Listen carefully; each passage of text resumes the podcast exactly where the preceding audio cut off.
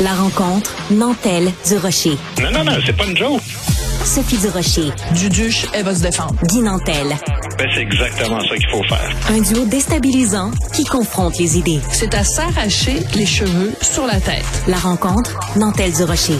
Ça va être quelque chose.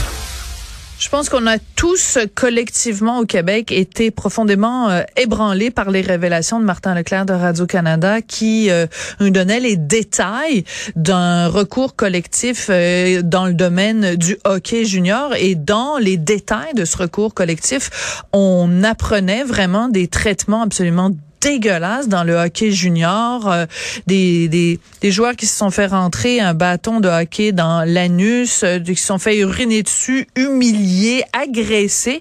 Euh, vraiment, c'est pas très reluisant le monde du hockey junior et c'est de ça que tu voulais nous parler, Guy. Qu'est-ce qui t'a le plus frappé dans cette histoire-là? Ben écoute, c'est sûr que là, quand les journaux donnent les détails comme ça, ben on apprend évidemment dans le détail euh, comment la culture du hockey est encore plus malade qu'on le pensait. Puis tu sais, mhm. pour être sincère, moi j'ai pensé à faire la chronique là-dessus euh, depuis deux jours. Puis je me disais, ben à part dire un peu, euh, tu sais, des ce que tout le monde dit, ce que tu viens de dire, que c'est épouvantable, c'est dégoûtant, ben honnêtement, je me disais qu'est-ce que je vais rajouter de plus pertinent? Par contre, je vais amener un détail important, c'est que tu sais, j'ai entendu plusieurs intervenants politiques, puis du milieu du hockey, jouer les étonnés, puis tu sais, il y a un hmm. brin d'hypocrisie là-dedans, Sophie, parce que il y a plein de monde qui non seulement le savait, mais en était témoin depuis des décennies. Tout à fait. En 2020, il y a plusieurs joueurs juniors qui ont déposé une demande de recours collectif, puis ils ont détaillé tous les comportements qui sont hmm. rapportés là. Tu sais, et, ce recours-là, là, ça visait 60 équipes juniors du Canada pour des comportements sur plus de 15 000 joueurs durant 50 ans. 50 ans. Pas rien, Alors là, aujourd'hui, qu'on fasse les étonner, il y a même un article de 2020, j'ai, j'ai fouillé un petit peu, même Martin Leclerc, et, en 2020, déjà, on parlait de, Daniel Carcio qui a initié, euh, c'est un ancien joueur de la Ligue nationale, qui a initié le recours collectif.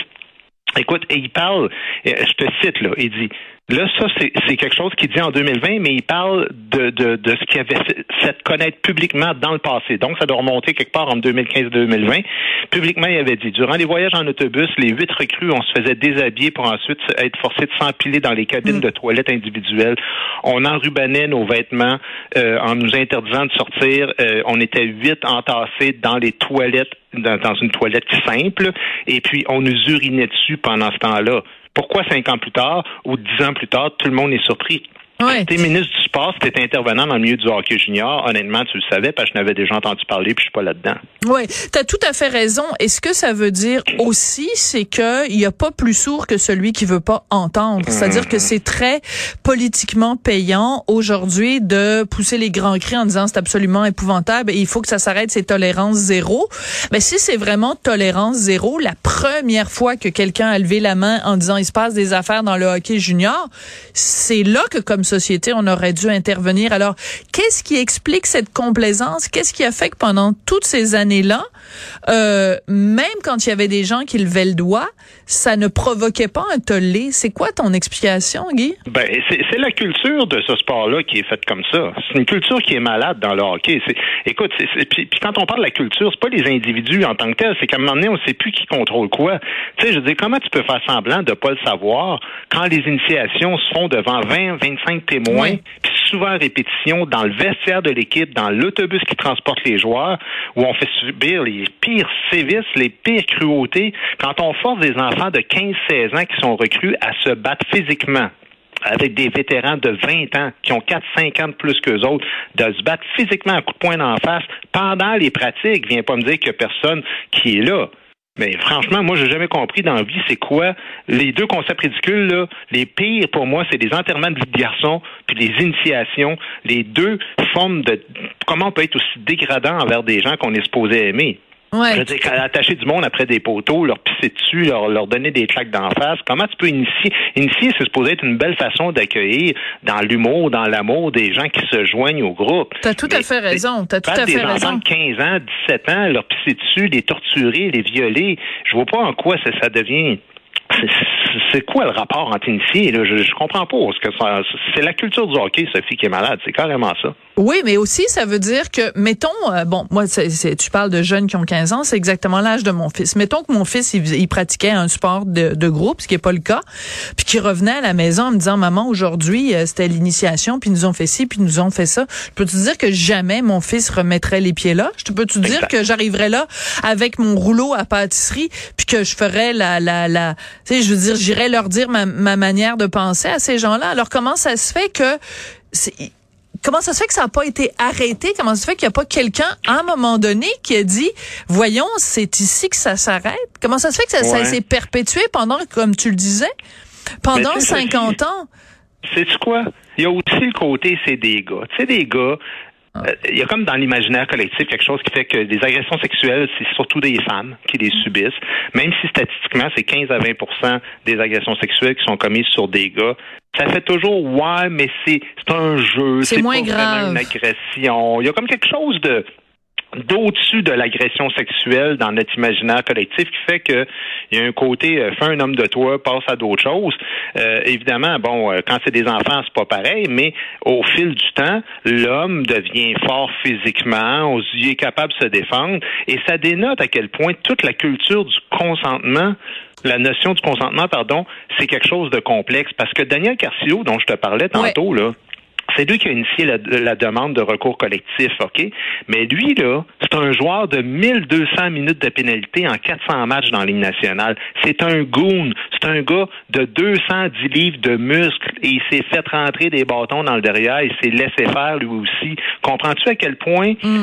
il y a quelque chose de, de, de plus grand que la force physique ou le fait que tu es un homme ou tout ça. Il y a la culture d'appartenance à cette idée-là d'être dans la ligne nationale de hockey un jour, puis il faut que tu passes par là. Évidemment, là, j'imagine que ça va changer, mais il y a quelque chose de lié au fait que tu es un gars, je pense. Ouais, mais aussi, c'est quelque chose de très fort, c'est que la peur, la honte, euh, l'omerta, euh, on ne parle pas de ces choses-là. Euh, il y a aussi ça, là, c'est pas une phrase de Fight Club, euh, où, you, you don't talk about euh, What Happens in the Fight Club. Euh, je me souviens plus de la phrase exacte, mais le côté que même si t'arrives les pires affaires, tu tu t'en prends une pour l'équipe puis tu te tais parce que tu tu, tu c'est vraiment c'est l'omerta. C'est ça aussi là. Ben absolument, c'est l'omerta, mais mais tu sais, on l'a vu dans l'armée, par exemple, dans différents groupes comme ça, où tu veux faire partie d'une gang. Mais moi, je pense que c'est carrément la peur du rejet. C'est que le, kid qui a 16 ans, là, lui, il se dit, moi, si je fais ça tout de suite, déjà mon nom est fait, même dans la ligne nationale, les gars vont te dire, ah, c'est un chicken, il veut pas participer, il a pas l'esprit d'équipe. On, va vendre toutes sortes d'idées comme ça aux mm-hmm. jeunes dès dès son plus jeune âge, tu sais. Et, et, à qui? Il se réfère à son agent, il se réfère à son coach on dirait que tout le monde est un peu complice de ça je te dis, là, moi, je suis le hockey comme amateur, mais je connais pas directement le milieu du hockey, mais je parle à bien du monde. J'étais au courant de ces affaires-là. Depuis des décennies, moi, j'entends parler d'histoires de fous de même. Fait que si moi, je suis au courant, ben, les agents de joueurs, là, quand ils signent à 15 ans, 16 ans, ils savent. Il faut qu'ils préparent à ça. Il faut qu'ils leur disent, va voir la police, ça arrive, tout ça, mais que, tu sais, la Ligue junior majeure du Québec, on a une politique zéro. Comme tu dis, si la politique est zéro, jamais, je verrais qu'il n'y a jamais personne qui a rien vu dans, dans des équipes comme ça. C'est pas un gars qui fait une affaire en cachette, là. Ça se fait devant 25-30 témoins. Oui.